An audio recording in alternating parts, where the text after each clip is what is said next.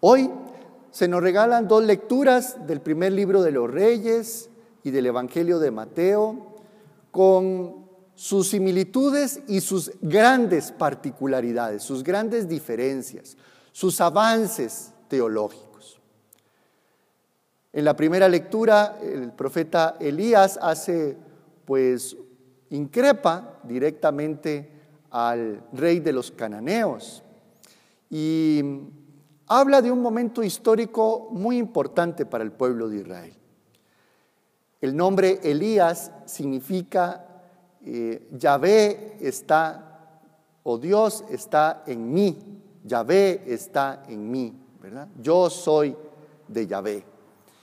Ese nombre tan particular refiere a el profeta Elías como alguien que tiene un grandísimo sentido de pertenencia al yavismo, que luego va a entrar en un profundo conflicto el pueblo de Israel, el pueblo yavista, cuando empieza a habitar Caná, porque choca con las ideas de Dios que tienen los cananeos. Y por eso el autor del libro de los reyes hace todo una simbología de una intervención muy directa de Dios, hasta un poco fantástica. Llevar a Elías a otro territorio y que los cuervos terminarán alimentándole. Es una intervención muy paternal, muy directa de Dios, muy propia del Antiguo Testamento. Y el gran paso es que Elías será alguien profundamente fiel y no le importarán las proclamaciones, las, las, injurias, las persecuciones, para seguir proclamando el nombre de Jesucristo, el nombre de Dios, el nombre de Yahvé, como ese Dios que está en él y del cual él tiene un profundo sentido de pertenencia.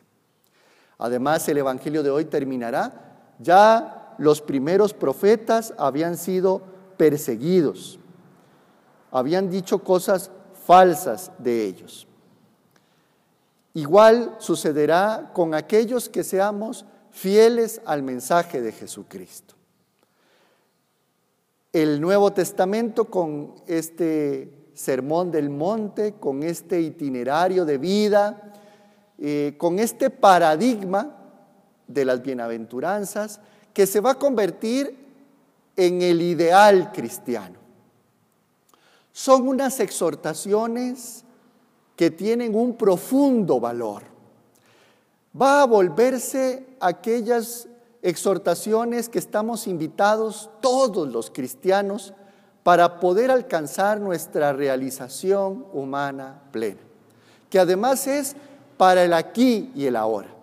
Vuelve a manifestar que el reinado de Dios puede ser una realidad aquí y ahora, en el presente de nuestra vida, si vamos escuchando estas exhortaciones y vamos desentrañándolas del corazón, porque además el Espíritu del Señor ha puesto estas exhortaciones y estas invitaciones en nuestro corazón.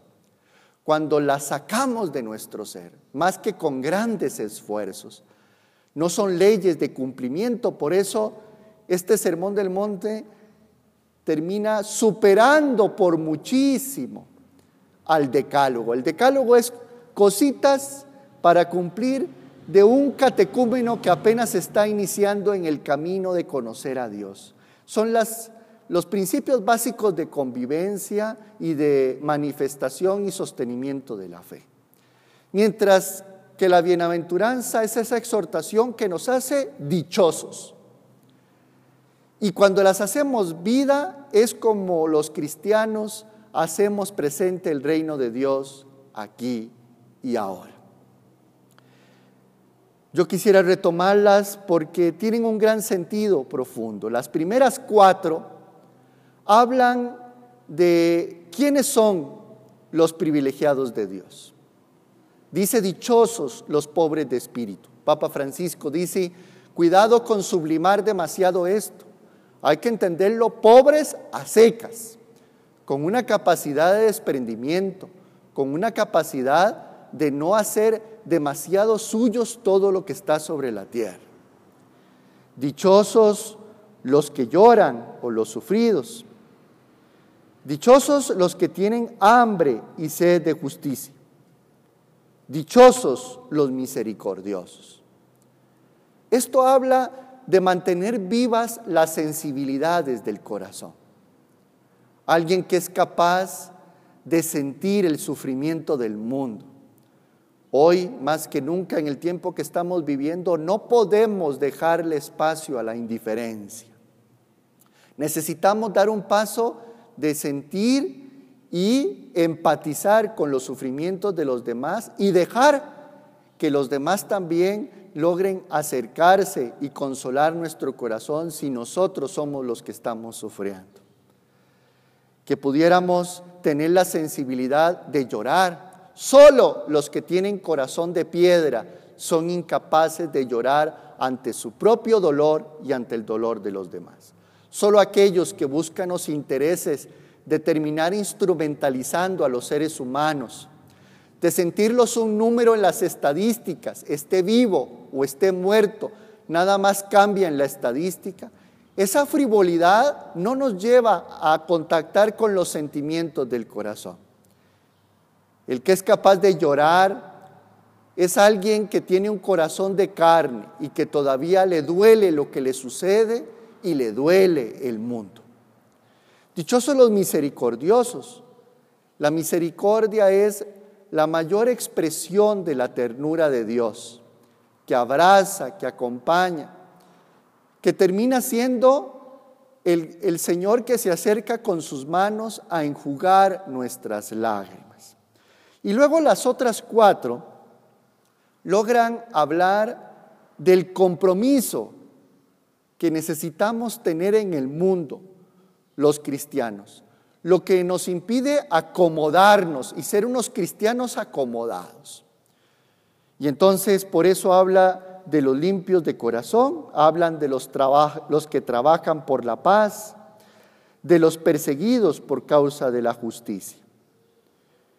Porque esa búsqueda de la paz, esa búsqueda de la justicia, ese compromiso que podemos tener con los demás, ese compromiso que nos hace verdaderamente limpios de corazón y no que no se nos ensucien con los intereses del mundo, con los intereses más hedonistas y egocentristas. Pues nosotros, desde el centro de nuestro corazón, estamos invitados a ser dichosos. El Señor nos cuida y nos ha cuidado siempre pero no es alguien paternalista que nos quita nuestra autonomía y nuestra libertad. Como verdaderos adultos de la fe, desentrañamos todo ese gran regalo que nos ha hecho el Señor para llevarlo a cabo en la realidad. Hoy, al iniciar esta semana, es un gran día para hacer un acto de contemplación y de introspección. Y entonces ser capaces de decir y de desentrañar toda esta dicha que está en nuestro corazón. Todas estas exhortaciones llenas de valor, que habla de nuestra manera de estar como privilegiados del Señor y nuestro compromiso cristiano con los demás, que rompe contra todo tipo de indiferencia.